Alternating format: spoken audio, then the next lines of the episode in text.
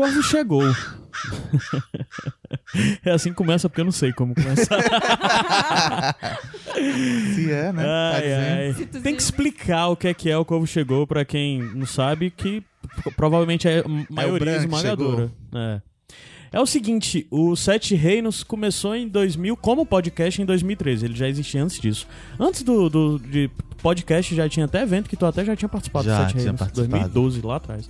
Sim, mas a questão é que é, em algum momento nós fizemos duas edições que não são Sete Reinos propriamente dito, são programas mais abertos, onde a gente pode conversar sobre pontos dispersos ou então simplesmente ler feedbacks que nós recebemos e dar resposta para esses feedbacks. E como essa temporada tá muito grande, a gente tá recebendo feedback muito legal, maior sucesso de downloads da história do, do Sete Reinos e tudo isso, eu acho que é legal a gente ter um episódio extra. Esse episódio tá saindo um dia antes. Na Eu verdade, acho que tá assim pra todo mundo que produz conteúdo sobre Game of Thrones. É, vamos aproveitar a onda, né? Tá, tipo, todo mundo bombando. E as pessoas querem vistos. mais coisas, as pessoas querem mais coisas, então vamos dar mais coisas. É, a gente só tá conseguindo fazer agora, entre o terceiro e o quarto episódio, vamos ver se dá pra fazer mais no, até o final da temporada. Não digo quantos, nem digo se vamos fazer mais, mas vamos considerar. Porque eu quero fazer isso desde da segunda semana da série, mas agora deu certo. Então vamos lá. Basicamente, nesse programa, eu tenho algumas coisas separadas, mas eu talvez não inclua nesse, eu posso trazer pra um outro extra. Nesse, a gente vai principalmente ler feedbacks, mas além disso tem duas pessoas que estão gravando aqui, que uma só gravou até agora um episódio dessa temporada e outra não gravou nenhum episódio dessa temporada. Então, primeiro o Igor Vieira, Olá. que é junto comigo e Ana é fixo no Sete Reinos, mas Eu estava na Flórida. Porque tava muito cheio de hate nesse podcast. Voltei pra amenizar, pra defender. E a Jeane, a Jeane que também tem um podcast aqui na casa, pra quem não sabe, Sete Reinos é um podcast do iradex.net e a Jeane é host junto com a Livinha de um podcast do Iradex que é o Aos 30. Que é o mais bem avaliado, né? Sim, é o podcast Pelo público, mais elogiado pelo é, público. é. E com alcance nunca vistos. É de, Ai, de público diferente de Sete público diferentes, pessoas é. diferentes. É, tamo aí Fala, aproveita e apresenta o que é o, Aos 30. Vamos fazer propaganda das coisas do Iradex aqui Oh, dentro. Que fofo. O Aos 30 é um podcast de trocas de experiências dessa fase desgraçadamente maravilhosas, que é os 30 anos, né? E estamos aí, estamos né, estamos nessa casa. Uma das casas querendo o trono. pra quem gosta do Igor, o Igor já participou de um Aos 30. Tá tudo linkado pra aqui. quem se gosta do Igor, tu viu isso aí? Pra É. quem gosta? Porque tem uma galera Pra que não tem. gosta. Hey! Tem, É, tem, não, não, o Igor a galera gosta. Eu sei, já- Geralmente. Eu já recebi comentário de hate. Sério? Sério? Eu já recebi comentário de hate, mas eu receber comentário de hate é normal, né? Ai, eu tô com medo. é comum. Eu tô com Tá medo agora. É teu primeiro sete reinos? Não, não, eu já participei gravou de um ou dois, Foi, né? eu acho que foi do terceiro episódio da última temporada. É, A gente foi. falou. Agora, eu tô vindo aqui como um, um, uma telespectadora comum, né? Porque no último episódio vocês falaram muito assim, de que, ah, porque a gente tá acompanhando e tal. Vocês têm um conhecimento a respeito de, de- das crônicas de Gelo e Fogo muito avançadas. E eu não tenho esse conhecimento, mas sou uma pessoa que pelo menos tô Não buscando outros ter, conteúdos.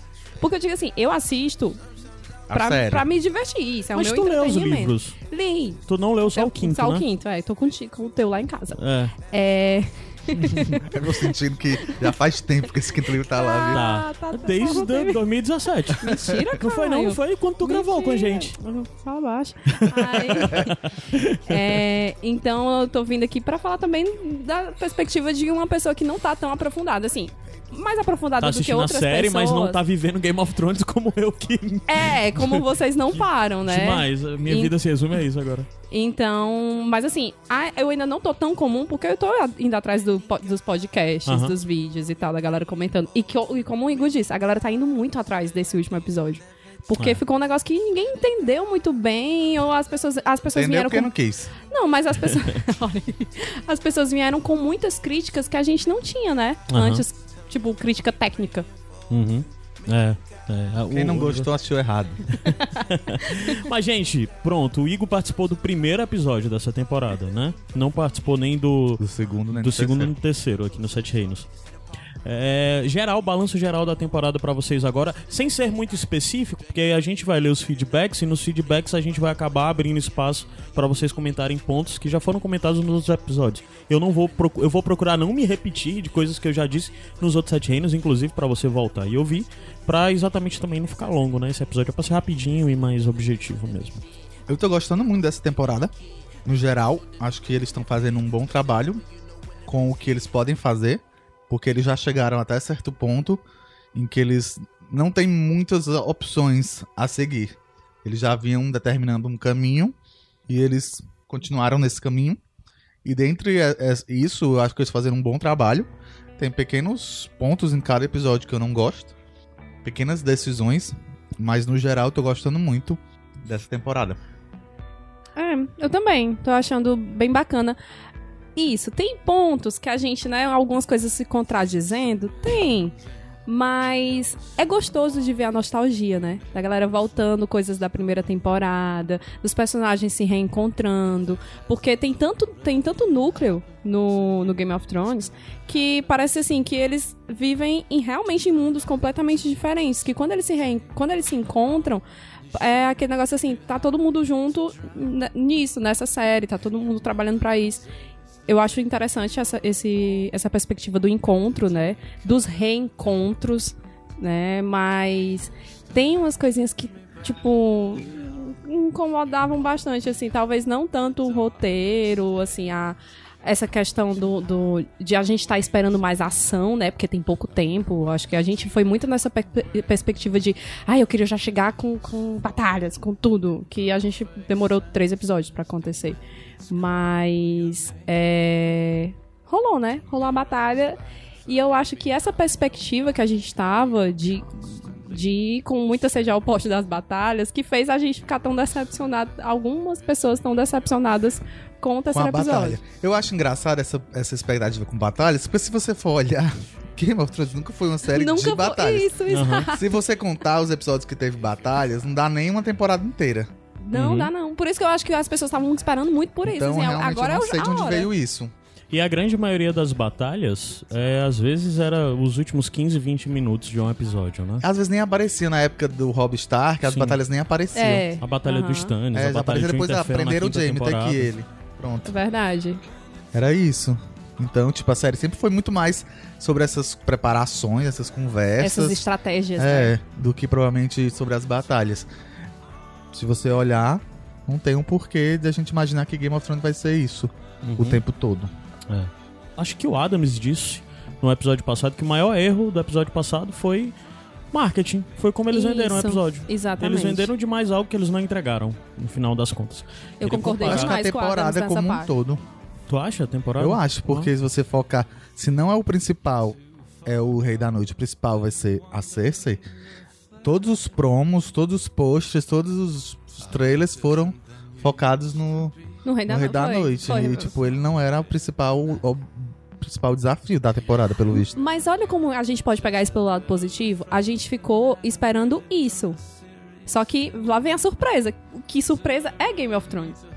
É, de certa forma, a história de construírem o John como o herói e no final ele não ser o herói e o herói ter sido a área, o herói que matou o Rei da Noite, é uma, é uma desconstrução que acontecia antes, né? Como era o protagonista era o Ned Stark e morreu, Mata, né? De né? Então, de certa forma, tem um pouco dessa referência Foi, aí quando- à, quando terminou- à obra original. E- exatamente. essa- é, voltar pro, pro George Martin. Quando terminou, eu tava assistindo com o Caio e com a Ana lá no Buses.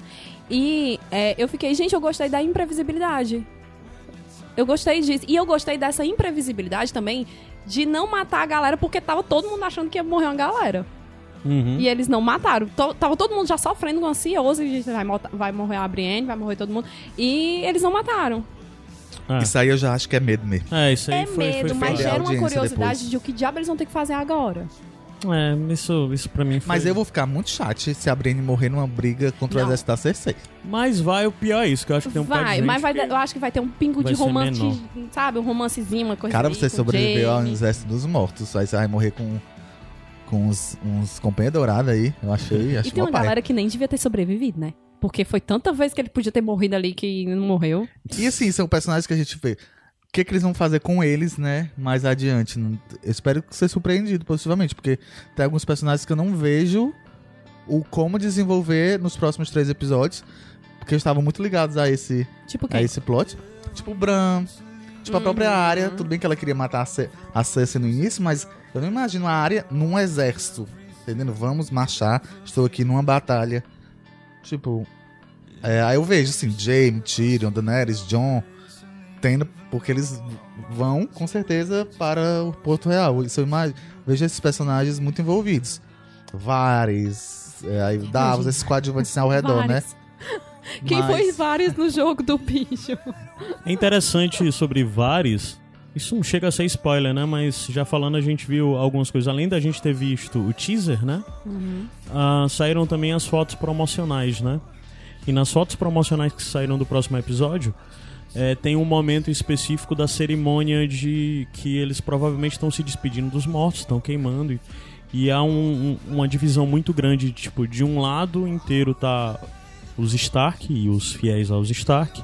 Do outro lado tá Daenerys, Verme Cinzento, Missandei e Varys, né? É, o Tyrion, nem lembro onde ele tá nisso. Mas de todo jeito, tem uma certa divisão e algumas pessoas preveem que. É, é uma previsão que, inclusive, eu tenho para os próximos episódios, que não faz muito sentido que a coisa agora gira em torno só do embate com a Cersei. Então, logo vai ter que haver um certo embate entre a- a- a- o núcleo Starks Targaryen, né? Especificamente Jon Snow e Daenerys. E eu acho que isso vai abrir algum espaço pro Varys nisso, de que talvez é, a gente veja agora o Varys, bem como o Tyrion também, tendo uma certa relevância, já que as coisas vão se caminhar pro sul a partir de agora. É o que dá pra esperar, né? Se Eu- ele ficou vivo, tem, tem que ter um porquê. Sim, sim. Eu acho que também ah, o problema é que a série, em resumo, é, o maior mal foi acabado. A gente vai falar um pouco mais disso à frente. E é meio, meio broxante imaginar que agora a única coisa que é o mal e a única coisa que essas pessoas estão em risco é pra Companhia Dourada e a Cersei. Claro que há risco, né? É uma guerra. Mas só que tô falando que em questão de. É, pra mim, é- diminui muito pra gente a coisa de, ah, esse personagem so- sobreviveu, o exército dos mortos, agora morreu numa batalhazinha. Pois é. Ao mesmo tempo, fazendo a- o advogado do diabo faz sentido porque o John nunca se importaria em ser herdeiro ou não diante de uma ameaça muito grande. Então a ameaça realmente teria que ter sido acabada pra ele poder resolver esses problemas, tá entendendo? Se a gente tentasse resolver o trono antes do, do Rei da Noite, eu acho que o John nunca pararia pra resolver. Não, porque o que importa mesmo é o Rei da Noite. Teoricamente, ele ficou sem objetivo, né? Porque o objetivo dele era matar o Rei da É. Sim, Noite. sim, e sim. agora? Se eu não quero o trono, vai ter que rolar esse objetivo nele. Vão ter que É, fazer ter que- renascer. tô nesse momento de baixando minhas guardas e esperando qual desfecho que eles vão dar, porque não adianta ficar batendo o pé e dizendo, eu não gosto dessas escolhas. Foda-se, né?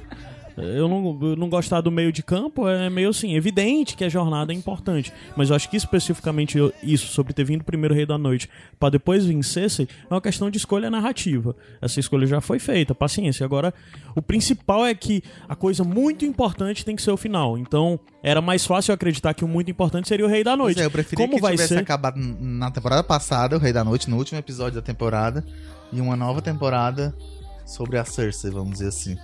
Hum, é. aí teria que sido no tivesse dado um temporada, tempinho mais, né? Então, sei lá, um impacto maior. A questão é que a mudança já que o foi. meio Agora da é temporada. esperar ver o que é que eles vão fazer com isso. Mas vamos Vocês estão começar. desanimados? Não, de forma nenhuma. Eu tô. Não, não, na verdade, eu não sei o que esperar. Eu tô assim, Porque eu nada foi adoro isso, eu acho gente. legal. Mas isso não é gostoso? Eu gosto, eu gosto. Não, é interessante. Porque ao mesmo tempo que você pode ser surpreendido, você não tem expectativa porque nada foi, tipo, mostrado. Eu acho que a gente tá é teve com o medo. gostinho, sabe? Eu acho que a gente tá com medo de dar merda, assim, de, porra, vai terminar desse jeito, Vai terminar que nem novela, mano. né? Acredito não. Casamento. Em casamento. É, eu não acredito Todo nisso. mundo Ei, grávida. deixa eu tirar uma dúvida. A área grávida do Gendry. Vai nascer um matadorzinho já com a espada, assim. Vai cortar sem outro. Tchau. Sim, qual a tua dúvida? Eu vou sair sozinho. Ai, corta a barriga dela. Cortar a barriga dela. Qual a tua Ei, dúvida? onde foi parar o Ian House? Ho, ho. Pronto, existe uma questão, inclusive, perguntando Como isso. fala o nome dele O mesmo? Ian Royce, Royce. Ian que Royce. é. Ele é o homem à frente dos Cavaleiros do Vale, né? Onde vai parar ele? Ele simplesmente não apareceu. Ele tá em Winterfell, era pra ele estar lá. E quem tava à Pois frente. é, ele não tava Era com a. Sansa. Ele andava É. pra cima e pra baixo com a Sansa, ele não tava com a Sansa É, nas, nas ele provavelmente estava na batalha, só não apareceu. E é interessante porque o Ian Royce, especificamente, que é um homem do Vale, né? Ele é um Royce do- e é o cara que é responsável principalmente Pelo pelo, exército, Vale agora, aham. né? Pela cavalaria do Vale e tal. E é interessante dizer que aquele personagem que morre no primeiro episódio da série, aquele patrulheiro, É meio metidão Ah. e tal, é filho dele. É o segundo filho do Ian Royce. Olha aí, E é, gente, então existe Caio uma é certa coisa pessoal. Mas, Uau. ó, existem dois tipos de comandantes. O que tá lá, tipo, no chão, tipo a Brienne. E tem, tipo, a, a Lianinha, que tava Dentro, comandando, mas ela tava ali.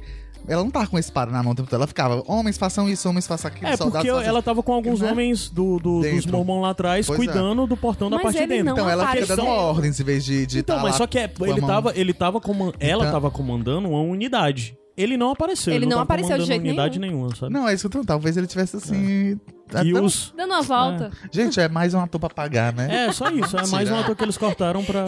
Vamos botar o fantasma aqui, mas vamos tirar, cortar uns Os salários. né? salários, é. Mas ele aparece nos Umas próximos diária. episódios. Já, ele já tá no meio das fotos. É um- É. Mas vamos lá começar as coisas. Ah, o que a gente vai falar aqui de feedback especificamente é principalmente comentário do site. A gente tá recebendo feedback em todo canto. Eu tô recebendo muito feedback por DM de, de Instagram, muita coisa por Twitter, muita coisa pelas outras redes sociais, muita coisa nos grupos, né? E a galera de Telegram e tudo mais. E tá, sim, o feedback tá muito positivo, mas só que é meio difícil ter controle disso. Então, especificamente para esse episódio, tudo que vai ter aqui é o que tá em comentário nos posts do site, né? É, pode ser que para um próximo eu consiga incluir de uns outros cantos. Tendo isso em mente já, eu já vou separando.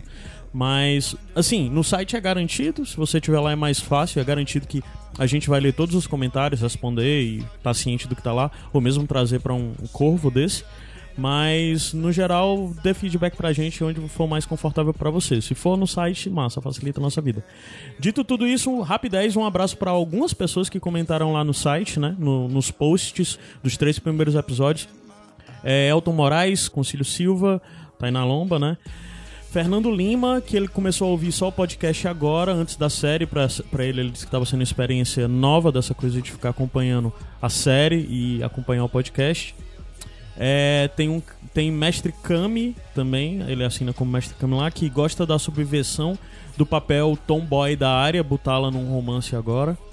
Ah, Diego Oliveira, que é um dos caras que tosse pros podcasts ter mais de duas horas. Existem outros como esse, eu juro que eu não entendo vocês. Porque eu, como ouvinte, não ia querer ficar ouvindo um podcast com mais de duas horas. Mas infelizmente nunca dá pra ser menor. Eu poderia transformar ele em menor se depois que terminasse o episódio eu fosse editar e decupar. Só pra você entender como é. Sete Reinos é uma gravação ao vivo. Tudo que é gravado aqui, a gente recorta e lança. Não tem edição de recortar partes ditas e tal. Isso é para facilitar a nossa vida e para que o podcast possa ser lançado muito rapidamente.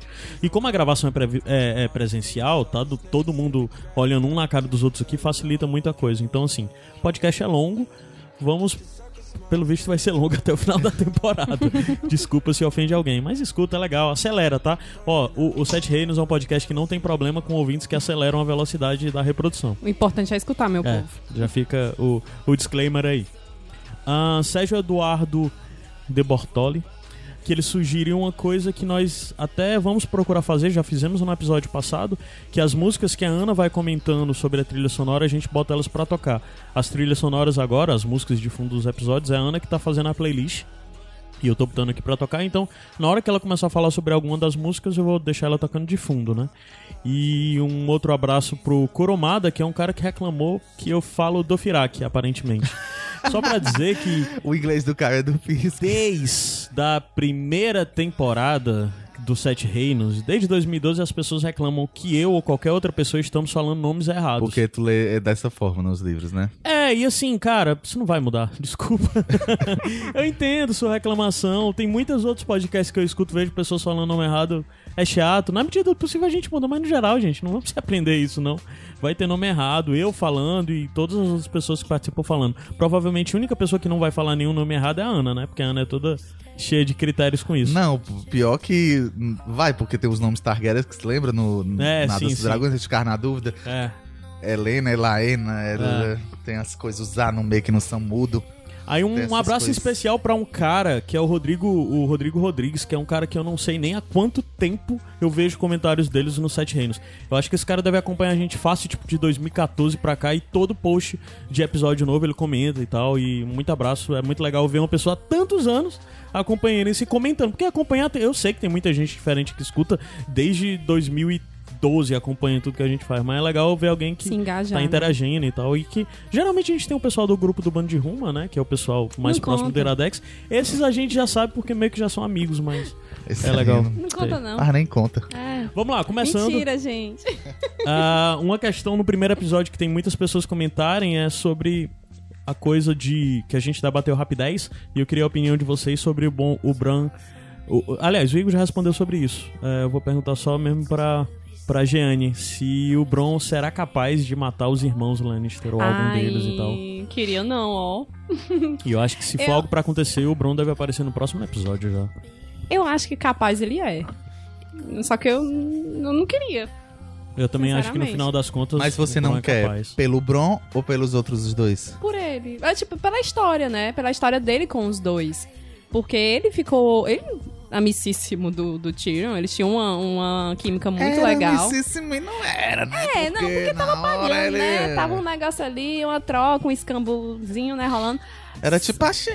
É, mas eu acho que assim, ele, ele não teve tanto, tanta química com o Jaime como ele teve com o Tyrion. É porque também deram pra eles uma, um plot muito ruim, que era o de Dorne, de né? Dorne. Pois- era os pois Trapalhões. é.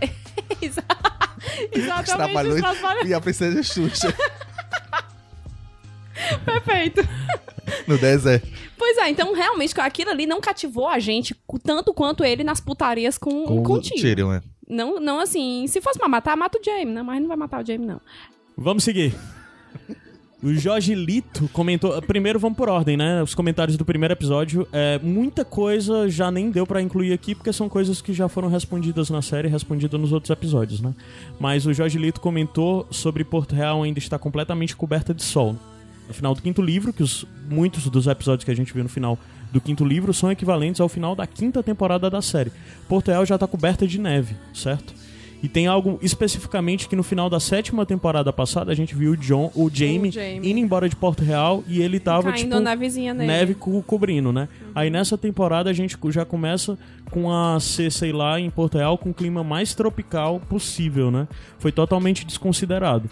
Toda a história de o inverno está chegando, que é falado nos livros e é falado na temporada, na série desde a primeira temporada, não é quer dizer que o norte vai ficar mais frio, quer dizer que vai ser inverno no continente todo, que vai ter neve no continente todo, né?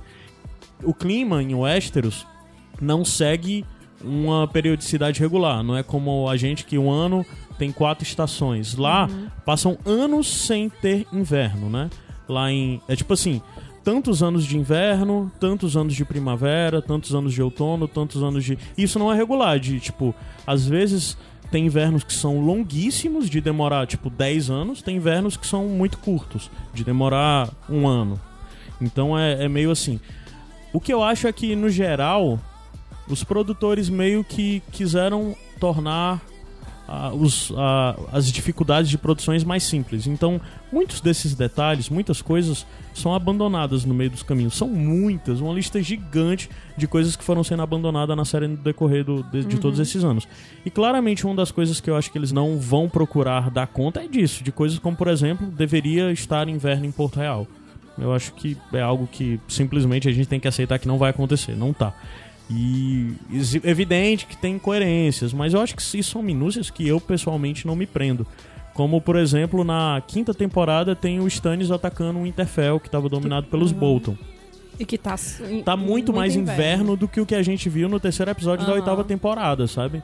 Tá neve pra caralho. Porque também existem tempestades e tempestades, né? Sim, No sim. inverno não tá nevando todo dia. Não, mas a questão existem é nevascas, que... existem... Mas a questão é que aquilo era o começo se do ele trazer inverno. o inverno era pra estar mais, É, mais era frio. pra estar mais frio. E aquilo ali era o começo do inverno, Entra o só a período nevo, nevozinha, né? É, só uma fumacinha. Aí é, é porque, é porque Interfell é um lugar que neva até no verão, né? é, no Winterfell é. Tem então no final das contas era pra estar mais, não tá é isso, a gente só tem que aceitar e seguir. Tem alguns minúcias da série que se você ficar se abraçando demais, você- vai encontrar furos. E muitas coisas é porque o mundo do Martin, no final das contas, é algo impossível de se transpor ipsis literis. Porque é um negócio muito grandioso, muito gigante, muito exagerado. Nos livros é tudo maior, os exércitos são maiores, os acontecimentos são maiores, são mais casas, são mais senhores. Não dá pra transpor tudo isso pra série. Fazer dá, nevar na É Irlanda uma é, mais fácil que fazer nevar na Croácia, né? Exatamente, exatamente. Uhum. Ele falou alguma coisa mais sobre isso, inclusive ele falou, não acredito que os produtores são burros. Não sei, não sei se fazer cenários com neve custa caro e se eles é, e se eles estão economizando no orçamento. Mas desde o primeiro episódio se fala no inverno e o inverno não chega. Isso, inclusive, pra mim é uma reclamação bem pertinente pra quem avalia o terceiro episódio. Pra mim, uma das coisas mais frustrantes, mais do que ser a área matando e não o John, que isso, ok, eu aceito. No final das contas, eu enxergo que é uma construção e eu enxergo que, como vocês falaram, é mais uma vez da série frustrando expectativas. Isso faz parte da narrativa desde a primeira temporada. Mas é só a coisa de que a ameaça, no final das contas, foi menor do que eu esperava que ela fosse. Mas isso era expectativa pessoal minha. Paciência, vida que segue. Vamos esperar o que é que. A longa noite realmente foi só uma noite. É, é. Vamos, Não foi 10 mil anos, né? Não. Mas é isso, algum comentário sobre essa questão de não ter inverno em Westeros como deveria ter? Não, né? É, tá ótimo. o Thiago Rocha falou já no segundo episódio sobre a questão, isso é uma questão que gera um debate bem grande, eu acho que é bem interessante, sobre a Daenerys, que ela é vista pelo povo como uma ameaça, diferente de Essos, onde ela era vista como uma libertadora de pro- povos, né? A, a Daenerys era esperança em Essos e a ameaça em Westeros, e ela continua sendo uma ameaça, mesmo no norte, né? Provavelmente alguma coisa mude agora com a derrota do, do Rei da Noite, né? Mas daí entra um outro debate do papel dela em, em Westeros, né?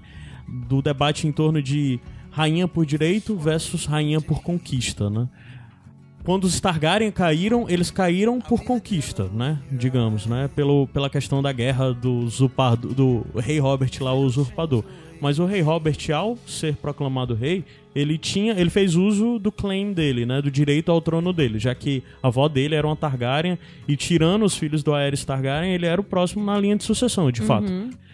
Mas isso foi talvez uma questão burocrática, uma questão de costumes e entra necessariamente nisso a questão de debater rainha por direito, ela automaticamente quando o John se tornando o Targaryen, filho do, do Aegon e ser é, um filho que não é bastardo, ele tem um direito ao trono maior do que ela, pelos costumes, né? Sim. Pela tradição. Aí fica esse embate de rainha por direito e rainha por conquista, né? Que se for por conquista, a Daenerys, dependendo do ponto de vista, eu acredito nisso, tem mais mérito do que o John, né? Pela jornada dela, de uma forma geral e tudo que ela já conquistou. Aí fica esse embate no final das contas, né? E também a Daenerys tem mais méritos em conquista no- na jornada dela, mas ela perdeu algo muito pesado pra ela, que foram Os o né? né? Os Dothraki. E agora ela Os Imaculados. ela também. perdeu muito dos Imaculados, provavelmente o número de Imaculados ficou muito menor, então assim, no final das contas, a, a guerra principal, a Perdeu batalha principal o é de. da guarda dela, Sim, perdeu um, um dragão também, né? é. Perdeu um dra- é. E tá com um dos dragões bem machucados, né? É, então, assim, é, fica o embate agora, porque no final das contas, por mais que o número de conquistas da Daenerys durante todo esse tempo seja muito grande, sejam muitas conquistas e coisas realmente muito impressionantes, Basta contar as tranças no cabelo dela. É, verdade. É meio confuso agora você imaginar o que vem, porque no final das contas a batalha principal é a batalha de Porto Real. Já que o, o, o- fim é o trono de ferro, né? Uma coisa que me chamou a atenção é porque no promo tem uma cena em que ela finalmente não está de branco. Ela está de preto. Hum, Como que é a os outros. né? Não, e como tá os outros. Tá todo mundo vestido de preto e ela era a única branca. Ela se distanciava muito do norte por isso. Tava todo mundo. Ela, além dos cabelos muito claros, ela tava sempre com, aquela, com aquele traje branco. Ela sempre era diferente. Mas não é por causa do luto, não? Eu acho que é o luto aí. Eu acho que é por causa do luto. Pode ser. É. Não é da cena do Pro funeral?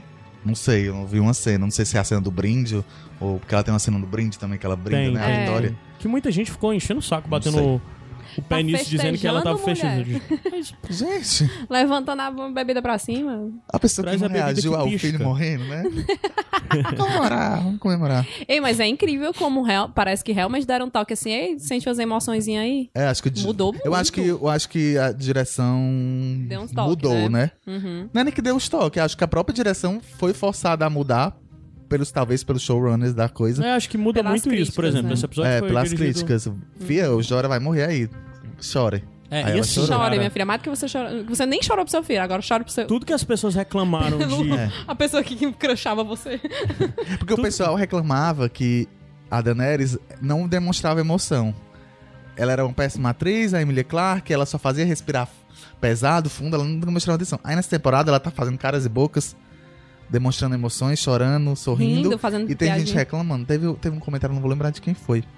Mas foi no terceiro episódio. Que alguém comentou que, ah, a Daenerys tá fazendo muito caras e bocas. Mas, gente, vamos se decidir, Gente, né? é o Ué, amor, ela tá é um amando. é outro. Não, mas tu falou isso sobre a mãe, exatamente uma das coisas que eu queria linkar, que é interessante ver que agora o luto da Daenerys pelo Jorah é algo realmente muito pesaroso, né? Porque, sei lá, desde a primeira temporada, alguém que Sim. acompanha. Alice. Então a falta de relação que as pessoas apontam que não acreditam que há entre ela e o John, existia entre ela e o Jorah. Por mais que ela nunca tenha tido um envolvimento romântico com ele nesse sentido, nunca tenha correspondido. Mas independente disso, há uma relação de amor entre Sim. os dois. Quando ele E- traiu a que, que teve a traição dele, você via que ela sofreu. Sim. Porque era, um- era como se fosse um tutor pra É. ela. Foi Não, ele que entregou os livros da, da história de Westeros pra ela ler, não sei o quê. Era ele que tá. Era, ela era a conexão com o povo, assim. Com pessoas que não fossem dos Dothrax e tal. Uhum. Então eu acho que. que eu, eu, eu espero muito pra ver esse luto dela. É, e assim, o- esse pesar. O, o Jorah moveu mundos e fundos por ela, né? Por Primeiro ela. momento quando ele foi expulso, que voltou e depois encontrou o Tyrion. Aí nesse caminho pegou o escama gris, voltou de novo pra Merim. Merim ele foi expulso.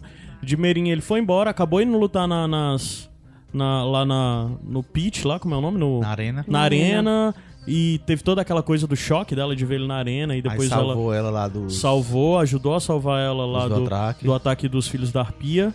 Não, aí salvou do- dos Dothraki Dothraki depois, também. né? E, Então, e aí, ela Aí depois ele, ele, foi se curar, ele voltou curado em função dela, cruzou a muralha em função dela, Exato. sabe? No final das contas, quando ela correu mais perigo de vida, Foi ele provavelmente. que a defendeu. ele que defendeu já agora nessa última batalha, bem como antes, então é. é- Eu achei muito bonita a cena deles dois, e inclusive Sim. essa coisa da Emília, Chorei. ela tava muito impactada, Tava. tava de uma forma que talvez a gente ainda não a tivesse visto, né, a atriz no papel de Daenerys. E Foi até mesmo a, a- a condição, você sentia, você via o cansaço do- dos personagens e o cara se levantava e tomava uma facada. É. E ela, te- e ela tentando ajudar ele. ah, Tentando, ajudando. Ela ajudou. Não, Ajudou. é, ela ajudou, mas diga assim, na, na concepção dela, que Sim, ela não que ela sabia. não sabe lutar, Ela é não sabe verdade. lutar. E eu achei interessantíssimo isso do- dos próprios atores, né? Que eles realmente demonstraram muito esse sofrimento, essa angústia Inclusive, toda. isso dela não saber lutar, eu acho que foi muito bem colocado nessa cena, porque você via alguém de que. Você via alguém de caramba, o que é que eu faço? Eu tenho que fazer alguma coisa, e receosa, mas. E pegando com as duas mãos assim, É. sem jeito. Eu gostei, foi convincente, porque você acreditava que era uma pessoa dizendo, caralho, eu tenho que fazer alguma coisa, o que é que eu vou O fazer? desespero, o que, que o desespero, leva? É. Aí, Era o que a, gente, o que a gente queria ter visto com a Sansa, né? Com o a- Sam. Com, com a adagazinha. Pois é, vocês Porra, colocaram isso e já é interessante dizer. é, todo episódio, depois que sai o episódio, saem dois vídeos, além do teaser, né? Foi a vai cortada a ver. cena, é isso? Foi, foi cortado. A gente viu no Game Mentira! Review, Eu aparece a cena, da, uma cena que indica a Sansa e o Tyrion com armas na mão e eles lutaram. Isso foi cortado do episódio. Que pai, porque eu isso senti... pra mim piorou muito porque- as criptas, Porque cara. eu Muito. senti Não isso é, na hora que eles cara. estão ali conversando e ela, que é aquela que Ela tira, tira. a faca, ou seja, ela que, que chama ele pra vamos, vamos, eles vão. E a próxima cena que aparece eles, Eles é estão escondidos em outro é, canto. eles já em outro canto. Então isso tira muito da força da cena, muito, porque muito. por mais que não tenha mostrado, na minha cabeça não, a intenção é que eles saíram pra Pra lutar. lutar. Uhum. Mas aí sabendo que eles cortaram, pô, que chato. Foda, não teve nada nas criptas Não. de batalha. Basicamente tinha gente perseguindo os outros e a gente só viu o pessoal correndo de um lado pro outro. Eles não reagiram, né? E assim, a reação, eu não tô falando de vamos agora atacar comigo. É não, é porque tem os bichos querendo vir matar. Então os bichos estão chegando perto, como é o que é que vocês fazem quando chega perto? Cortaram E- e isso, assim, foi um erro pra mim, não e é? eles, um canto- repetiram, eles repetiram tanto algumas outras coisas, tipo o Sam caindo várias vezes, Pois a é, Brienne também. cara. Então E- podia você- ter cortado um pra botar essa Sim, ceninha, é o que né? eu digo pra mim. A maior a coisa que eu menos gostei desse episódio inteiro foram as criptas. Porque eu acho que tinha um potencial narrativo muito Eu- grande Não, lá. e tu imagina, tu tá num canto fechado, com um monte de mortinho e com a galera que não sabe fazer nada. Uhum. Tu tem um. um Só um- mulher e criança, só basicamente. mulher- Exato. Tu tem um contexto pra fazer muita coisa assim de desespero. Uhum. Da Sansa metendo a faca na galera sem saber. Uhum. Você tinha. Tinham coisas pra Nem que fosse uma trabalhar ceninha, né? É. Bastava uma. E assim, tava o Tyrion, uma. o Tyrion sabe Ela matar gente. salvar o Tyrion. Pronto. o Tyrion pronto. já matou muita gente no decorrer dessa série, vale lembrar disso. Eu não tô falando só Já. da Desde Shay. a época da, da Kathleen, que ele tá prisioneiro Sim, dela. que- sim, É. sim. Eu tava revendo exatamente na quinta temporada a batalha lá quando Água Negra? a- o- não, quando as arpias atacam, os Hum, filhos da sim. arpia atacam. Ah, o Tyrion também O Tyrion tá, sai né? matando gente, cara. Ele sai com a daguinha baixinho, ninguém nem vê. Ele corta o tendão da negada e depois enfia a faca nas Esqueceram, costas. né? Esqueceram disso. Esqueceram, era pra ter incluído algumas coisas dessa ali, porque eles estão lutando ali pelas vidas. Eu Esqueceram, precisava né? escolheram não mostrar. É, né? escolheram Foi não mostrar. é. Sim, mas essa questão de rainha por direito, rainha por conquista, eu acho que isso abre possibilidades muito grandes, né? De narrativas que podem ser apresentadas nesses três episódios que faltam pra série acabar. E eu, eu acho que é obrigação desses caras explorarem isso, sabe? Desse conflito agora da Daenerys e a, e a, a sede dela pelo trono de ferro. Mas eu acho que essa questão de haver um embate agora de quem senta no trono, quem tem direito, o que é, que é importante, o que é que não é, inclusive mudanças que os personagens vão passar de importância, porque é óbvio pra gente que acompanhou todos esses anos que o John não quer o trono.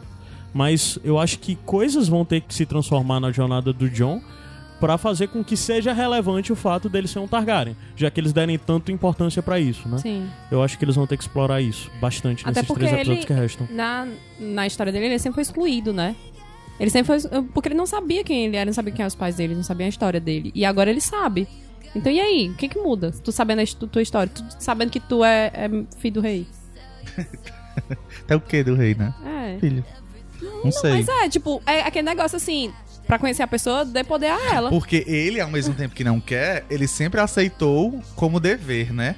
Essas coisas, ele foi eleito o Lorde Comandante, não queria, mas ele aceitou o dever. Aham. Então vai que ele aceita o chamado como Vai. um chamado, né? Como Exatamente. tipo, ah, não é meu dever, eu sou o rei, as pessoas esperam isso de mim e eu vou ter que fazer isso. E vai existir uma galera conversando com ele, é, tentando fazer a cabeça, né? Uhum. Eu acho que a Sansa vai fazer um, um papel massa nisso, assim. Quando ela souber, quando a Sansa souber. É. Tem umas coisas que são meio. É exatamente a gente tá num ponto de não sabe muito bem o que vai acontecer, né? É meio óbvio que o pessoal que tá no norte vai marchar pra Porto Real, né? Pro sul. Inclusive a gente viu navios nos promos, os navios com. Além de ter os estandartes Targaryen, eles tinham adereços de dragões nos navios. Eu não sei de onde esses navios vieram. Provavelmente ainda o resto dos navios da Daenerys, sei lá. Porque ela mas- tava, porque tava é. atracado quando eles chegaram em, em Winterfell, né? Winterfell. É, talvez. E também Greyjoy deve estar chegando pra ajudar mais com o navio, a Yara, né? Ainda tem Greyjoy. Caramba, ainda tem É. muita coisa, gente. Tem. E ainda tem aquela galera Tem do norte que pessoas- não se juntou. Sim, sim, sim. Tem algumas coisas que eu acho bem coerentes na série que, por exemplo, pra mim não faz sentido se Brem e Sansa seguir pra Porto Real, sabe? É, eu vou ver o que é que ele... os produtores vão dar sentido narrativo pra É, esses porque é, o Bran também já cumpriu a missão dele. Sim. Porque E a Sansa? Mata o que, o que a. Sansa vai fazer em Porto Real? também não sei. Será que ela vai, né? Não sei, vamos ter que ver. Porque se não for. Se for batalha, batalha, batalha, ela não tem o que fazer. Uhum. Se for uma coisa tipo. Castelos e, e políticas e coisas, aí tem mas também não tem sentido porque são inimigos É, declarados. Exato. Então, tipo, realmente não sei. Talvez, por isso que eu acho também que talvez crie uma outra coisa pra, pra Sansa, como criaram pra área. Eu acho que eles ficaram, olha, a gente, não- a, gente, a área vai matar o, o Rei da Noite. Aham. Ela tinha a vingança dela, né? Ela parou com a vingança. Ela vai ficar aqui, a gente precisa dela aqui até esperar o Rei da Noite. O que, que ela vai fazer enquanto isso? Ah, vamos botar aquela pra dar uns beijos, umas coisas, umas coisas. Ai, É, mas que eu acho que a pra mim. Que uns no beijos? promo do próximo episódio... É, talvez façam isso com a Sansa. Criam uma Não Falando aí- ela com Tyrion, não, pelo amor de Deus. É, eu senti um climazinho disso. Eu fiquei meio assim, será que agora vão querer unir... Já que o Theon. É, né? papocou. Eu fiquei com essa de ficar achando, será que eles vão querer unir Tyrion e Não, Sansa eu tô agora? com a busa desse negócio de chipar, chipar, chipar. Não- Ninguém pode dar um... Ser solteiro sozinho, né? É, seja empoderada, Sim, mulher, eu não de fazer nada.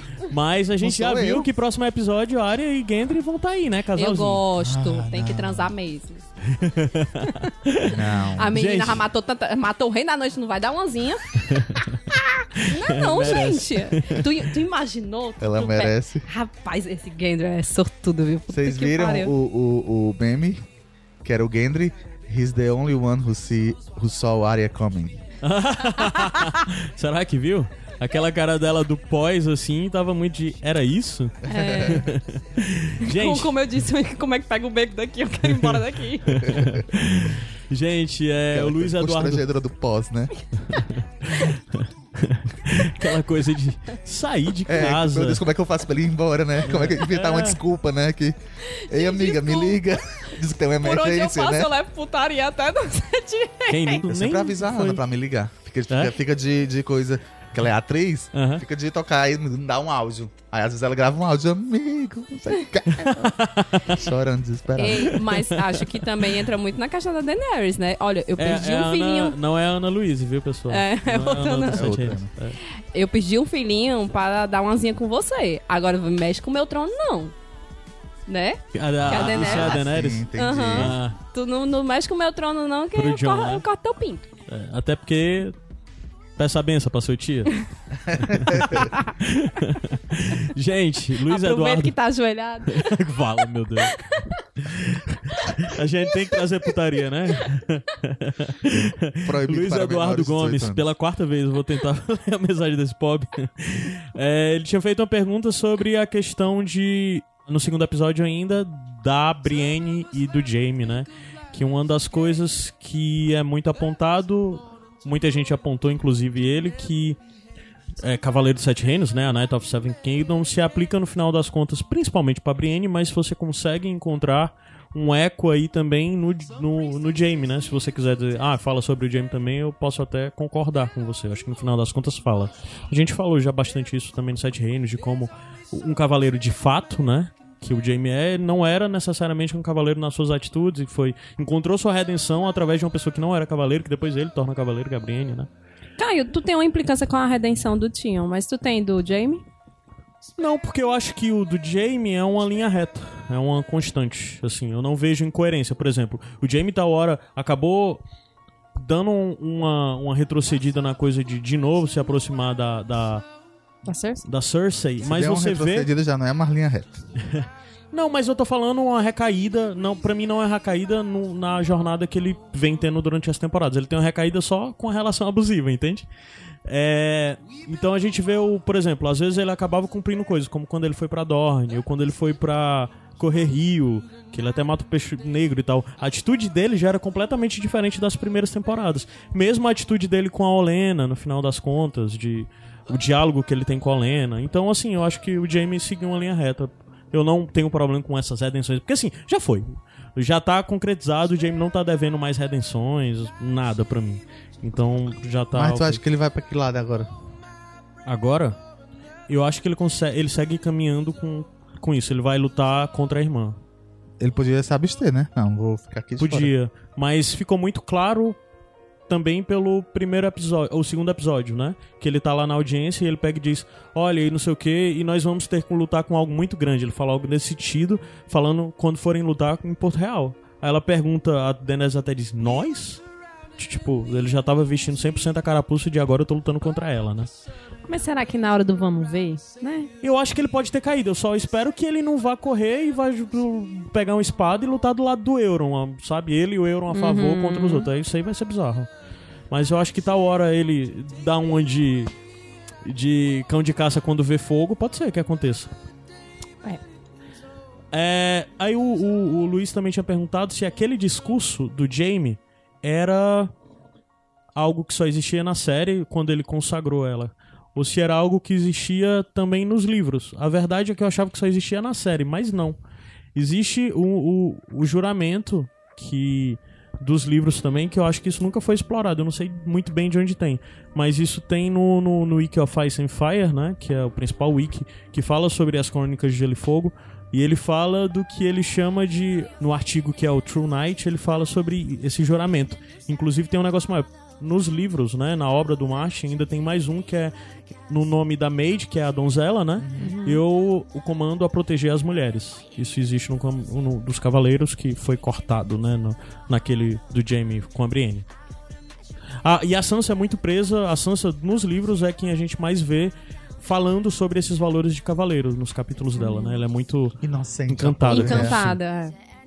E uma outra questão é que a frase específica lá que ele fala de todo cavaleiro pode fazer um cavaleiro, essa frase é retirada ipsis literis de algo que é muito marcante na obra do Martin, que não faz parte das Crônicas de Gelo e Fogo, mas faz parte desse mundo, que é o primeiro conto, o Cavaleiro Andante, né? O Martin, além dos livros das Crônicas de Gelo e Fogo, ele escreveu vários outros contos que se passam nesse mundo, que contam histórias pré as Crônicas de Gelo e Fogo, essencialmente, né? Existe um que é o- os contos de Duncan Egg, né? Que é um garotinho e um jovem cavaleiro. E a gente acompanha muito nesses livros, que aqui no Brasil existe até um livro que é o Cavaleiro dos Sete Reinos, o nome do livro. E é lançado pela, foi lançado pela Leia. Eu não sei como que vai estar agora que Mudou de editora, não foi? é, não sei se isso vai pra, pra Companhia das Letras, né? Ou se isso vai. Se vai ter uma nova edição, provavelmente não. Então talvez seja meio difícil de encontrar aí. Mas deve ter ainda pelas livrarias. Tem três contos lançados e os três estão compilados nesse livro, que eu recomendo muito que vocês procurem, porque é uma perspectiva completamente diferente sobre o mundo do Martin, porque é algo muito mais aventuresco, e todos esses conceitos brutos de cavaleirismo e de honra e nobreza e de um, uma outra perspectiva sobre o mundo do Martin a gente tem dentro desses contos. São realmente muito bons, os personagens são muito carismáticos, o Duncan Egg, né? E uma das coisas é que existe muito, muito, muito eco entre a história do Dunk, que é esse cavaleiro que depois vira Duncan Alton num futuro, e o, o Dunk, a jornada dele é muito similar, a personalidade dele é muito similar da Brienne, né? Muita gente, inclusive, tem teorias que a Brienne é uma descendente desse cara, do Duncan Alto. Então, esse momento específico do Jaime consagrando a Brienne Cavaleiro, ou Cavaleira que fala, eu já perguntei isso. Que pode aí. ser Cavaleira, né? Essa mínima ideia. Pois Se não é, existia whatever. antes, né? Tem que ser inventado feminino. Pronto. É muito eco do que a gente vê nas, nas aventuras de Duncan Egg. Se quiserem uma coisa pra começar, Martin, inclusive, se você só vê a série e quer um livro pra começar a ler Martin sem ser as Crônicas de Gelo e Fogo, eu recomendo que seja pelo o, o Cavaleiro de Sete Reinos. Essa edição da, da Leia que tem os três primeiros contos dessa história. Que um dia o Martin diz que vai continuar contando até o momento da vida adulta e até morrer desses são, dois são personagens. personagens que são mencionados. Li? Leu, são personagens que são mencionados na série também. Algumas vezes. Quando o Geoffrey visita a, a torre dos Cavaleiros da Guarda Real e ele tá folheando o livro dos Guardas Reais, ele passa pela página do Duncan, um alto. Sim. E o Egg também eu não vou mencionar, porque algumas pessoas podem considerar spoiler. É, Mas ele é inclusive eu já, na mencio- eu já disse quando o Egg foi mencionado outras vezes em outros episódios, então Mas talvez não, eu já desse pegou, spoiler. né? Mas eu não preciso repetir agora. Mas é muito foda. A jornada do Egg é muito foda. Porque inclusive a jornada desses dois personagens tem totalmente a ver com a música que é cantada um pouquinho mais na sim. frente, né? A música do. que o Podrick A canta. né? Jane de Pedras Velhas. É. E assim, é muito interessante essa coisa de.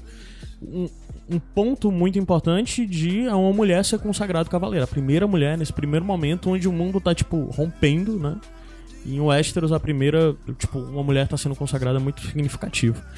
E até mesmo se você vê, é- é- acho que é um momento onde muitas dessas obras contemporâneas que estão fazendo muita zoada e muita polêmica nesse ano, de cara você aponta as três principais, que é Game of Thrones, último episódio agora dessa da saga do infinito de Vingadores, né? E o final do ano Star vai ter Wars. o- a terceira parte da terceira trilogia de Star Wars. E todas elas têm um posicionamento muito forte num momento onde o mundo tá caótico pra caralho e isso tá em- mais embate do que nunca, né? E essas três obras têm, têm tomado um posicionamento. É falho, é abaixo do, do que deveria ser e tudo mais? Pode ser. Isso aí é julgamento pessoal de cada um, mas é massa ver essas obras tomando um posicionamento, né? É, inclusive, a área ser a pessoa que mata o Rei da Noite faz parte disso também, de certa Logo forma. né? num, num mundo nerd que é tão sim, sim, machista. sim, que é tão problemático, né? Entrando nos feedbacks já do terceiro episódio, tem toda a polêmica em torno de. Já entrando nessa coisa de toda a polêmica de como o episódio foi vendido errado, né? Porque por muito tempo eles falaram que essa seria a maior batalha já vista. Que seria maior do que todos os filmes Em em, tempo duração. foi, né? E caralho, Tempo de quatro, tela. é. E comparando mil vezes, apontando o abismo de Helm da, da trilogia do. Isso Senhor é que dos Anéis. mata, sabia? É, Porque a Lady Gaga disse que o terceiro álbum dela ia ser o álbum do milênio. é. E flopou. é Tá isso que é entendendo? A pessoa faz uma autopropaganda muito grande e dá merda. Minha comparação com a Lady Gaga. É, é muito boa mesmo. Mas é isso. É, é. As pessoas, elas pensam muito de si mesmas. Falta um pouco de humildade. Sim, e eu acho que faltou pra eles, viu? Mas é. Sim, grande foi, só que ninguém viu. Mas isso não me incomoda. Mas a grande questão é que essa, se você tiver como analisar como batalha em si, essa não é a maior nem a melhor batalha de Game of Thrones. Eles- esse, esse é o episódio provavelmente mais complicado da série em nível de produção, isso não tem dúvidas, mas não é a melhor batalha. Não é a melhor batalha de Game of Thrones. Mas aí tu não acha que, que o melhor também não fica no subjetivo? Fica, fica. É, porque assim, pô, se for em questão de, de coisas inesperadas, de você ficar com tensão, essa, pra mim, foi, foi completamente diferente de todas as outras. É. De- Eu fiquei. Foi o tempo todo com o cu trancado. É, porque batalha, batalha dos bastardos. Eu não acreditava que o John fosse morrer É, ali, por exemplo. exato. Então a maior agonia era em cima do John, mas você não acreditava que ele fosse morrer. Isso é também por crença, né? Óbvio. É. Esse episódio você ficava tenso porque você não sabia. Tinha muita gente que não você tinha achava tantos que. personagens relevantes É, na E batalha, é o né? final, do, o final de uma temporada. Mas né? a questão é que eu dizer, acho que esse não, episódio falha como, como um episódio de batalha, entende? Esse episódio fala como um episódio de batalha, porque você não vê muito batalha, você vê massacre. Não tem como batalhar com aquela onda, sabe? É, é- é um negócio de basicamente não é como os outros episódios que Vocês você trataram via. isso no Sete Reinos, É, né? Assim, no, no último episódio de. de- re- o, o diretor falou massacre, né? É, sim, ele, Ele falou. disse que o Sapotnik foi a única pessoa, talvez desde o começo eles deveriam ter vendido algo nesse caminho mais. Não querer comparar com o Abismo de Helm, do, do, do Senhor dos Anéis, né? Aí é foda. Mas é, o Jorge Ito comentou também nesse terceiro episódio que ele disse que quer passar sobre o diretor de fotografia especificamente, né? Que é o. A gente comentou sobre ele. Esse cara foi bem polêmico nas colocações Não, dele. gente, dizer, gente, Porque é vocês que não que- sabem configurar sua TV. É. Ele falou isso. Ele falou isso. Falou. Ele falou. Ele falou que Que basicamente babaca. o problema é que as pessoas não configuraram a TV direito. Mas Que só que babaca. não é só isso. Evidente que tem esse problema, mas as pessoas não têm que saber configurar suas TVs, isso é óbvio. Além disso, a HBO cagou o pau na hora de comprimir o episódio e transmitir. Porque o problema não foi só no HBO Go. Foi quem tava assistindo em casa. Com um aparelho HD e o caralho A4, também ficou horrível, né? Mas ele falou que foi uma escolha estética, foi uma escolha que é compreensiva, é totalmente diferente do Abismo de Helm, que é um episódio que é uma batalha clara pra caralho. Que basicamente o, o, o, o Peter Jackson botou lá a maior lua possível do mundo em cima, né? na- do Abismo de Helm, porque é tudo claro. O rosto das pessoas tá iluminado, como se tivesse, né? E nas primeiras temporadas de Game of Thrones, havia muita ilumina- iluminação artificial em, em todas as cenas noturnas, né? Das últimas temporadas pra cá, principalmente agora nessa sétima, eles opinam por não haver iluminação artificial. Então eles procuram fazer coisa de ter iluminação de fogo. É evidente que tem, mas eu tô falando de iluminação fake de, de, de mudar completamente a estética com essa iluminação artificial, né? E o, o diretor tinha dito, é, aliás, o Jorgito escreveu no, no, no comentário dele que ele disse que quer passar verossimilhança por conta do inverno na série. Por isso tirou a iluminação artificial que tinha muito nas primeiras temporadas, né? Isso é um, um ponto muito polêmico, ao meu ver, né? Porque era pra ser uma coisa de iluminação real, de, sei lá, luz de fogo, lua, aí tal hora fica muito nublado, logo isso deixa. a- É interessante eles falarem isso, mas só que de maneira geral, tu tinha falado sobre a questão de cinema independente, Sim, que, que geralmente não usa a, a iluminação artificial.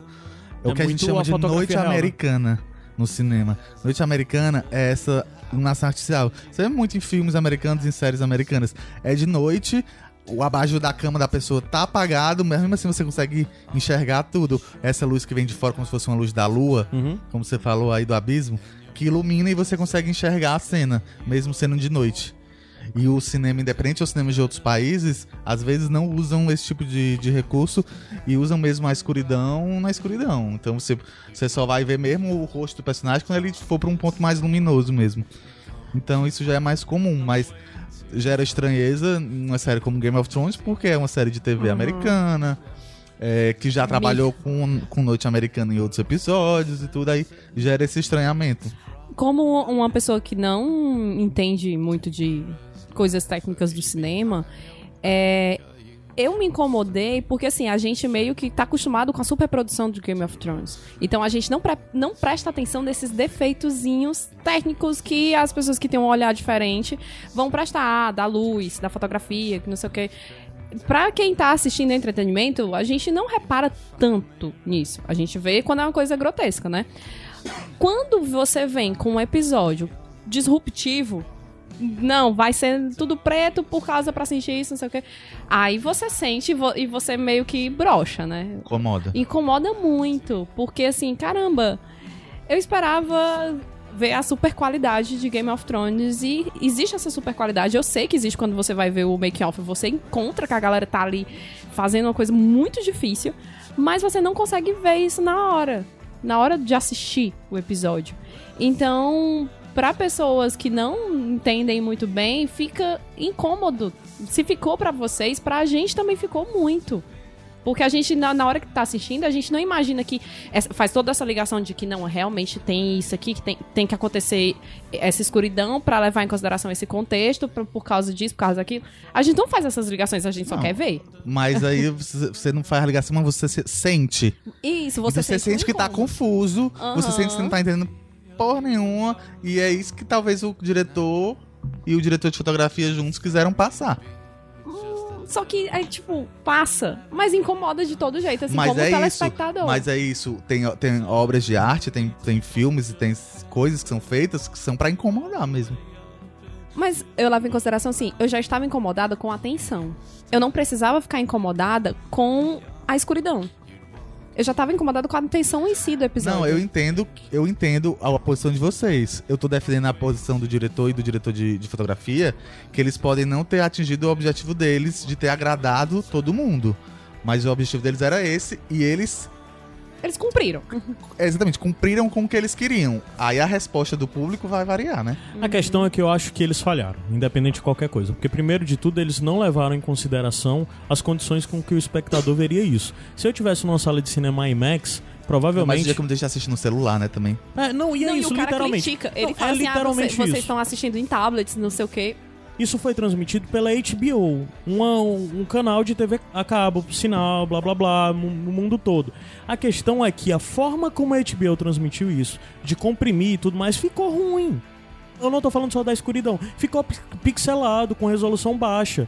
Muita gente com, pagando a HBO, não tô nem falando de HBO Go, que tem pacote, sei lá, o aparelho HD. E eu não tô falando só aqui no Brasil, cara. Eu vi todo mundo uh, de nível, sei lá, eu vi o, o Casey Neistat lá reclamando que não conseguiu assistir o episódio. E marcando a HBO e a, e a provedora de TV da casa dele, porque ele não é conseguiu. esse? É um youtuber muito, muito famoso. É, e várias outras pessoas no mundo reclamando disso. Não tem justificativa. Ok, beleza, era escuro. Se você. Tem gente com melhor equipamento de TV, com melhor equipamento de som em casa, com TV 4K e tudo mais, mas a, a HBO não ia conseguir transmitir isso com essa resolução. Ou seja, foi um erro. Pra mim é injustificável, porque depois eu tenho certeza que vai sair um Blu-ray que vai ter uma resolução real que todo mundo vai conseguir assistir isso. Então eles desconsideraram todas esses, esses dificuldades tecnológicas que as pessoas iam ver. A gente está em 2019, ok, mas mesmo assim nem todo mundo tem acesso ao equipamento, a coisa com qualidade, mesmo um sinal de transmissão decente para ver isso. Isso é TV, isso não é cinema, sabe? No cinema, escuro desse jeito faria sentido. Total. Mas isso é TV, normalmente. TV não tem resolução de um cinema. De um IMAX da vida pra você assistir isso. Ou mesmo de uma outra sala com, com imagem e som apropriado. Porque cinema, toda vida que eles vão exibir um filme, a projeção é adequada pra aquele filme. Sim.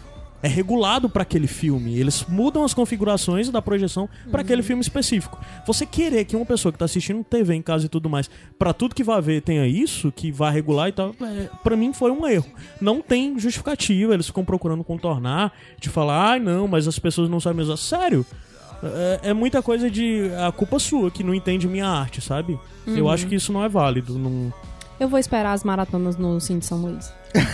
E sabe o que é pior? Eu vi os vídeos de pré das pessoas falando do nível de produção daquilo. Eu disse, caralho, como eu queria ter visto isso na tela, sabe? O, um cara no, o Game postou, Review no, postou no Twitter, né? Até que ele, ele clareou um pouquinho a Batalha do- dos Dragões. tem, tem muita coisa no, no, no- no No YouTube, YouTube. disso também. E que Mas- você realmente enxergava. Caralho, eu é queria muito, muito, foda, ter é. visto isso. Não, e os zumbis, todas as criaturas, os mortos, como eles estão foda, a maquiagem, tudo isso se perdeu. E perceber que. E ver, porque às vezes você pensa assim, não, eles escureceram pra poder gastar menos nos efeitos visuais. Sim. Você escurece assim pra. Mas se clareou e dá pra ver que é bonito, né? É perfeita. É. A briga Se você vê, é não foi a perfeita. justificativa. Se você vê, se tem esse vídeo que todo episódio sai depois, que é o Game Review, né? Que basicamente é um vídeo de bastidores, né? Um, um, um, um mini making off. É um make off, é um mini doc sobre cada um dos episódios. O desse último episódio eu acho que tem quase meia hora, É, 40 tem, minutos. Tem 40 minutos. 40 minutos. 40 minutos. Eu vou deixar ele linkado aqui se você quiser assistir, eu recomendo. E você vê o tamanho dessa produção. Você sente que de fato foram 55 dias e que foi um trabalho da porra pra fazer isso. E o nível de equipes diferentes envolvidas na produção, sabe? As criaturas, como elas são diferentes. Como por exemplo, eu até falei no Sete Reinos, as criaturas das. Das tumbas lá, das criptas de Winterfell, são bem diferentes das outras que estavam lá em cima. Pela forma como elas eram condicionadas, né? Os mortos tempo, né, também. mumificados. É, é, é muito, muito foda. E infelizmente tudo isso se perdeu no episódio. Então pra mim fica muito difícil defender essa escolha dos caras. E eu acho que, sei lá, poderia ser algo que ser medido, como muita gente falou. O começo, deixa no começo no episódio difícil desse jeito, você conseguir É, eu entender. acho que foi a mas Kátia que falou facilita, isso no, né? no- no episódio passado. É. do- E ela disse, não, gente, bota no comecinho e depois traz, traz minha luz de volta. É. Foi Mas diminuído Porto Real por vai causa ser super disso. clarinho. Vai, acho que vai ser uma batalha durante o dia. Vai ser tropical. Ah, outra pessoa comentou, Vitor Hugo Cavalcante, ele falou sobre o Ian Royce, que foi exatamente o que tu perguntou também. Ele fez um comentário sobre a questão da estratégia que eles tinham pro episódio. Eu achei o comentário dele muito interessante, que diz: A carga de cavalaria dos Dothraki foi utilizada para manter a distância. Ao final, a aproximação dos mortos foi silenciosa, não tendo tempo para uma reação estratégica. Isso é até meio que mencionado pela Sansa, quando volta às catacumbas ao dizer pro Tyrion que sua inteligência não seria necessária na batalha. Imagino que isso, pois nenhuma estratégia seria párea para o exército dos mortos, por mais elaborada que fosse. Então, de certa forma, a cavalaria do Dofira- dos Dothraki correr em direção do exército de mortos era para manter eles distantes de um Interfell, né? Sim. Era algo que eu não tinha muito observado. Aí até a hora que toda a cavalaria pereceu e a Daenerys ficou louca, subiu no dragão e decidiu E ir pra batalha, né? Muito rápido, né? Sim. É, e o Vitor Hugo fez também, nos comentários dele, ele fez observações interessantes sobre três duplas que foram bem exploradas nesse episódio de alguma forma, que é a Dani e o Jorah, com a cena final, né? O Jaime e a Brienne, né? E o peso da batalha deles de formas completamente diferentes. E o Ed e o Sam. Mas foi interessante a série botar essas pessoas Vou lado a defender lado. o Sam. Hã? Vou defender o Sam. Massa. Gente, Pô, então pronto. Na cena coloca. que o, que o John tá passando, ele tá ali meio caído, mas ele tá lutando, ele continua lá. Ele tá dando facada Como? nos ovos do, do morto, gente. Ele tava, ele tava Mas lutando. ele tem, ele do jeito, tem. do jeito Não. de jeitinho dele, ele tava. Mas eu adorei que o Joe não foi salvar ele. Tinha um objetivo maior, né? É, adorei. Deixa... Dessa vez ele, ele realmente foi pro. Ele... Será que a preocupação dele era o Bran? Ou era o Rei da Noite? Era o branco, com, com o Rei da Noite. De quem? Não, mas tipo, a preocupação do John Era, o tipo, Bran. O Bran, eu, vou- eu tenho que matar o Rei da Noite ou salvar o Bran? Era salvar o Bran. Era salvar o Bran. Ele fala isso especificamente. Ah, então é porque. Não, eu ia dizer que ele finalmente tinha deixado o coração dele de lado. Porque lembra que ele também não tem que ir até o Rickon e ele vai até o Rickon? Ah, não, não, mas assim, uma das coisas de salvar o Bran não é eu vou salvar meu irmão, é eu vou É, salvar o que é principal que o Rei da Noite quer. Ah, né? tá, É, então, então é. ele fez É isso. isso. Realmente, deixou um amigo dele lá, É. amigo barra irmão. Sim. E foi num objetivo focado. É. Mas a série construiu muito duplas, né? E foi interessante essa construção de duplas e o resultado, O como Cão o Cão o e o Beric. Beric, né? Bem legal essa, essa Essa estratégia. né? legal. Sim. Agora, assim, teve uma hora que eu fiquei meio em dúvida, até assistindo de novo, que foi o John, quando ele pousa, ele pousa em cima da- das torres de Winterfell, Aham. eles, é, tipo na, na, mura- na muretinha, né?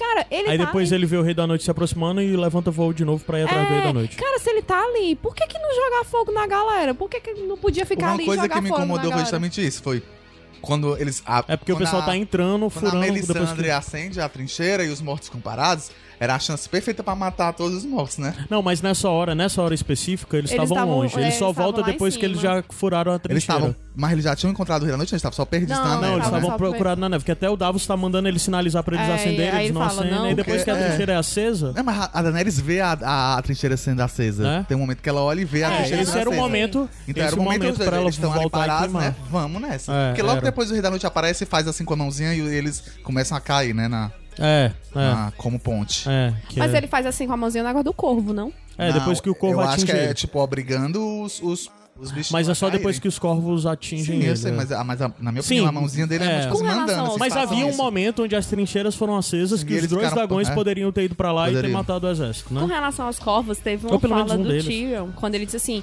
seria interessante se alguém tivesse lá em cima pra ver o que está acontecendo. Quando ele falou isso, eu pensava que ele tava se referindo aos corvos. E não, tipo assim, a- lá em cima com relação ao... Tipo, A batalha, o A campo de batalha, aham. acima do... acima de tudo. Não, eu entendi de alguém estar nas muralhas pensando em estratégias e fazer o que ele É. fez na Batalha da Água Negra. Eu entendi mesmo disso, né? Tinha o, o Davos, né? Também, né? Também. Aconteceu tipo- isso, mas quando ele falou, tipo, na hora que ele falou, eu disse assim, será que ele tá se referindo aos corvos? Tipo, tá- foi muito próximo a essas, essas É, e no cenas. final das contas, é, quanto mais eu penso sobre isso, por mais que no episódio o pessoal tinha meio que dito que eu tava querendo aliviar a coisa, que eu tava procurando uma função pro Bran. Mas o que Mas o Bran que fez Bran- mesmo foi chamar a atenção do Rei da Noite. Foi, mas mim, ele isso fez... tá- Eu acho que ele fez Mas ele antes tava também. Ele sabia que a marca. Arya ia fazer. E se ele não tava com a marca, ele não sabia Então, onde ele não. tava? Então, é- aí é que tá. Eu não sei se a marca necessariamente apontava Um canto ponto, específico. É tipo GPS preciso, ou se é tipo, se é GPS com dois metros Estou no de. castelo. É, é- é como é o nome, no GPS, ao redor, né? Tipo, tá dando o seu ponto aproximado num raio de dois metros, ou se era aproximado num raio de 5 quilômetros. Não sei como é o GPS da mão do, do, do Rei da Noite, né? Mas eu acho que o papel dele foi entregar a adaga pra Arya. Eu acho que ele sabia também que seria ela. Não, é. acha? Acho. A adaga apareceu muitas vezes antes. Seria aquilo. Talvez seja, no final das contas seja isso mesmo. Talvez ele tivesse enxergado e a daga entregar e tudo mais, ele já sabia, né? Ele sabia que o teu ia morrer ali. Até que ele agradeceu. Vai nessa aí, irmão. Parte pra tua morte. Basicamente isso, né? Ah, falando em área, já teve um lance que falou sobre a área ser uma quebra de expectativa, né? Uma pessoa comentou lá no site, só tem Jair, o nome dele, não tem sobrenome. E ele fala que. Eu acho também que os generais, ou o próprio Rei da Noite, não lutar, mostra a superioridade deles em relação aos vivos. O exército dos mortos dava conta. Estava dando conta, né? O Interfell estava derrotada. Não existia outro destino a não ser a morte, até que a área aparece. Então os generais ficam lá parados porque eles simplesmente não se sentiram necessários, né? É, essa é a visão do É, Jair sobre. Eu acho que até que tava bem equilibrado, assim. Obviamente, muitas perdas dos dois lados. Mas a partir do momento que o Rei da Noite ressuscitou todo mundo que tinha morrido do lado dos vivos, aí. É. Uma Pô, coisa que mas ninguém pra mim- tocou, né? Existem todas as coisas sobre fanservices, todos os debates sobre fanservices, né? E evidente, muitos fanservices eu gostaria. Um deles eu gostaria de ter visto, aquelas pessoas, Jaime, Brienne, lutando das com os espadas, né? generais, né? Com, com os White com os Walkers. White Walkers em É, si, né? Até porque tinha toda a coisa das espadas, né? Todo o trabalho em torno das pra espadas. quê? Pra que juntar? Tinha, é, as, as espadas tiveram essa mentia, né? Porque ajudaram ele a matar os mortos lá. Mas seria legal ter ver É, as pelo menos pelo menos um. White Walker pra cair também já uma, uma É. porrada de, Seria é, legal. de eles zumbi falaram junto, isso né? no Eu fiquei realmente concordando. Até gente, pra lembrar o espectador. que É, tinha na verdade, isso. quando a Daenerys e o John viram os White Walkers lá atrás, eles foram, aí que eles trouxeram a neva, né? Aí pronto, foi o papel Uhum. deles. Aí eles ficaram só esperando o Rei da Noite chegar pra ir lá, a entourage. É, Igor, tem também, a gente recebeu um e-mail, né? É o Peter ou Peter que mandou o e-mail. E ele comenta alguns pontos aqui. Ele pergunta sobre o Bran. Serviu pra nada mesmo? Acho que a gente já comentou aqui, né? O que a Uhum. gente acha que o, o Bran serviu. Mas no final das contas, o Bran, o Bran, pra mim, é uma grande decepção nessa série. Da forma que a série Sim, utiliza ele, né? vocês também encaram dessa forma? Hum, total. Sim. Eu sempre achei que ele E ia agora eu largar em alguma coisa. Eu pensei É. que ele ia bater, bater com o Rei da Noite aqui no, na mente, entendeu? Tu falou aqui assim, apontando eu no chifre. No, me- no, no universo da mente. E assim. agora eu não consigo mais ver Seventia pro Bran na série. Eles devem encontrar alguma, mas. Sim, ele vai mais? ficar, Ei, conta aí pra gente, eu vou casar. Vou- vai ler, vai ler tarô. cartomante. O Bran vai virar cartomante, vai abrir uma tendinha ali do lado de fora de Interfell. Tu, Igor. Ah, o que mais, Igor, do, do e-mail? Ele fala sobre a Melisandre, é, que achou ela incrível, Ah, maravilhosa, rezando. Uhum. Mas ele achou um pouco Deus Ex Machina. Eu discordo do Deus Ex Machina, porque eu acho que Deus Ex Machina é quando não. Não, Não você tem- não tem. E ela já tinha dito que ia voltar, então ela já Uhum. tinha deixado aberto essa possibilidade. Então, eu acho bacana. Ele fala que o Sam tava em boost, Concordo. atrapalhando tudo na batalha. Ele falou que o Rei da Noite era inteligente o bastante pra fazer a ponte no fogo, né, da, dos zumbis caindo, mas foi burro, assim, tipo, pergunta, foi burro por ir lá matar os- o, o- se colocar em risco de matar o Bran pessoalmente ali? Acho que não, acho que era algo, existia algo de Eu necessariamente ser ele, pela né? mão dele, dele querer que fosse pelas mãos dele, né? Acho que tinha um pouco disso. Agora, eu achei interessante, porque quando ele tá olhando pro Bran, ele olha meio com a questão de dúvida, né? Que tipo assim. du- duas coisas. Teoricamente eram duas coisas sem reação, né? Dois rostos, dois rostos sem reação. Então, quando ele, o Bran fica olhando pra ele ele fica olhando pro Bran, ele faz meio. Ele vira meio a cabeça Mas vale assim, dizer meio que nessa hora dúvida, já né? tava tudo em slow motion também, né? Era, mas só que, tipo assim, ele vai, né? Tipo, vou te matar, vou te matar. E quando ele chega pra matar, Ele que ele fica olhando. Aí ele dá uma olhada, ele vira assim um pouquinho a cabeça, meio com dúvida, tipo, tipo, por que, que ele não faz nada? Me- minha impressão sobre essa cena específica É tipo é que eles vilão. quiseram só criar um drama maior. Demorou, só é tipo aquela coisa, o vilão um que vai contar, maior. eu fiz isso por isso, por isso, por Pra isso. mim não tem Ele significado demorou maior isso. assim, cara, eu podia pegar e te matar logo, né? Pra mim isso não tinha um significado maior, era só, tipo, a pessoa olhar nos olhos do seu maior inimigo. Era tipo isso. Não, pra mim eu achei que meio que assim, teria uma questão de dúvida, porque da mesma forma como ele mostra uma reação quando a Daenerys tenta matar ele, o que ele né? o Que até então nunca tinha demonstrado. ele olha pro Bran diz assim, por que, que ele não tá tendo reação nenhuma? Uhum. Entendeu? Na, na minha concepção, eu fiquei, eu fiquei assim, porque ele mostrou, ele mostrou uma emoção com a Daenerys e ele mostrou pra mim, ele mostrou uma emoção também com o, o Bran. Uhum. Com o Bran. Tu, Igor. Preciso rever, porque eu não lembro dessa. Dá- ele dá uma quebradinha assim, ó, pro ladinho Eu só lembro assim, dele meio... demorar muito pra, puxar, pra começar a puxar a espadinha dele. É. né, que de Tem uma hora, inclusive, que o Bran desvia o olho, que não olha pra ele, olha como pra algo como se estivesse atrás. Pra e as área. pessoas É. dizem que é a área. Mas na real, só depois a gente vê a cena Dela da área correndo e passando pelo lado. Então, Mas que ela já tava lá parada, né? De trás da moita. Eu acho que não. Há muito tempo. Desde que Eu ela acho que correu ela ali da passou. Melisandre, ela tá ali de trás da moita. Não, acho que. É, não sei, eu acho que ela Eu acho. chegou correndo e Não, atacou direto. Eu acho que ela tava parada. Tá. Porque não faz sentido. Porque no primeiro episódio, é, mostra o, Jon, Bem- ela chega pro Jon Snow, ele tá no boss sagrado, aí ele. Como foi que eu não ouvi você chegando? É que isso aí também já, já é uma a, pré-estabelecendo a, Sim. que ela pode chegar sem ser notada. E ela correu ali da Melisandre, da sala da Melisandre, há muito tempo. Então, tipo, ela tava esse tempo todo no castelo. Não, ela tava ali. Mas porque na verdade as coisas estavam acontecendo ao mesmo tempo. A gente, a gente viu a cena dela com a Melisandre há bastante tempo, mas não quer dizer que ela aconteceu muito antes da cena, sei lá, do, do Bran correndo pra dentro do castelo e Mas tal. no- na conversa dos diretores, eles falam que eles queriam que, que esquecessem, né? Sim, Sim. ó, é, E eu esqueci tinha esquecido da- dela completamente. É, eu- Quando, ela, quando ela apareceu, foi uma surpresa pra mim. Pois é, só que na hora que dela. o, que o John tá, tá tomando fogo no, no rabo, eu, eu, eu lembrei assim, eu, caralho, a Arya não apareceu mais. Mas só que eu esqueci depois também. Pois é, porque essa é. É, o o objetivo truque. deles era esse. O truque É. dele era Você esse. fica preocupado com os outros, aí você esquece daquela. Mas agora, vocês precisam que isso seja explicado na série, dizer como ela chegou lá, Não. se havia algo do Bran, já sabia, não, Não. sabia. Vocês precisam? Não. Eu não O preciso que, não só o que me incomoda é, tipo, qual era já foi. o objetivo do, do Rei da Noite. Ah, se bem que o Bran já explicou, né? O que era o objetivo da noite. Era Pra mim só a precisava assim, me ensina, amiga. né? Me ensina Aí- a ser assim. Me ensina, se é É. assim. O que mais do e-mail, Igor? Ele pergunta também sobre. Ele elogia muito o trabalho dos Imaculados e do Verbe Cinzento. Cara, os Imaculados eram um problema pra mim nas primeiras temporadas que eles estavam na série, porque eles só serviam pra morrer. E demorou até eles aparecerem realmente como, porra, os Imaculados, que eu lia nos livros da unidade mais mortal de todas, por eles serem únicos mesmo, né? Se trabalharem de forma muito. todos de forma muito coreografada, estratégias de batalha e tal. Mas, principalmente nesse episódio, foi foda, foi foda mesmo. Eles mantinham, né? Mantinham a postura do negócio lá. Sim. E aí ele fala também de coisas que a gente já falou aqui. Vocês falaram também no outro episódio sobre a Sansa e o Tyrion. De ter esperado mais deles ali na, na cripta, sobre o fantasma. E sobre aquela história de que não, ah, não vai morrer ninguém importante. Dá um Fantasma, certo- eu não aceito. no momento do episódio que você acha que ele compara com os zumbis, com as pessoas que morreram no pra lá da muralha, né? Que também não era Eu não importante. queria que explicasse o negócio da área, mas eu queria que explicasse o negócio do fantasma. O fantasma, É, eu acho que tal hora ele pode. Eu vou correr, eu vou correr. Pode, ser, pode ter sido só o cachorro besta, que viu um bocado de gente correndo e correu junto. Aí antes de chegar lá na horda do zumbi, ele desviou, foi pro outro lado. Eu descansei, não vou acompanhar não esses cavalos. Virou e foi pro outro lado. É isso, foi, foi isso que aconteceu com o fantasma. Pronto. Sabe aqueles cachorros que passam uma moto na rua? E sai correndo atrás da moto, Sai correndo atrás moto, da não sabe o moto. que fazer. É, ou então a moto fica muito longe, ele desiste e olha pro lado como se nada aconteceu. Nem Vocês tava correndo atrás dele, nem queria pegar. Que deve ele ter sido rosnou isso. alto, o Não. fantasma, e ele não rosna, né? Ele é, É, ele é silencioso. O fantasma é total. Não é o sons. lobo mais silencioso de todos, que nunca emite som. Aí então. o pessoal do som aí fez uma cagada. Não, mas assim, não é a primeira vez. O fantasma, Já nos ataques dele, já série? tinha latido, já tinha. Ah, É. Gente, esse foi o Corvo. É...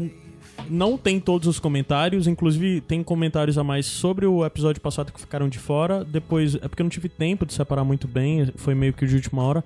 Mas é só pela intenção e para fazer a convocação de vocês que quiserem nos mandar mensagens e provocações para nós continuarmos um debate em outros episódios do quando? Chegou. Vai sair hoje, no sábado mesmo. Só pra dizer, tudo que tava tocando de fundo nesse episódio, saiu um disco, que o nome desse disco é For the Thrones. Que é um disco de vários artistas foram chamados para gravar músicas inspirados em Game of Thrones.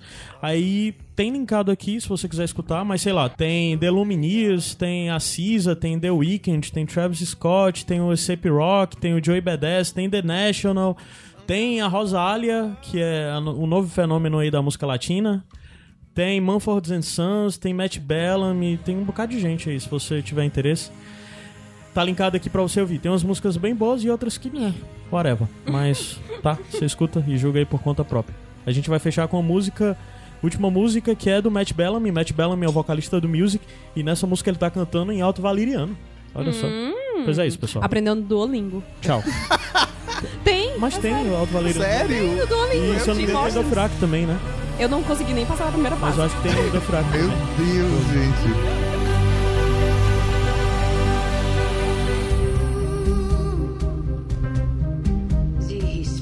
fuiste pa'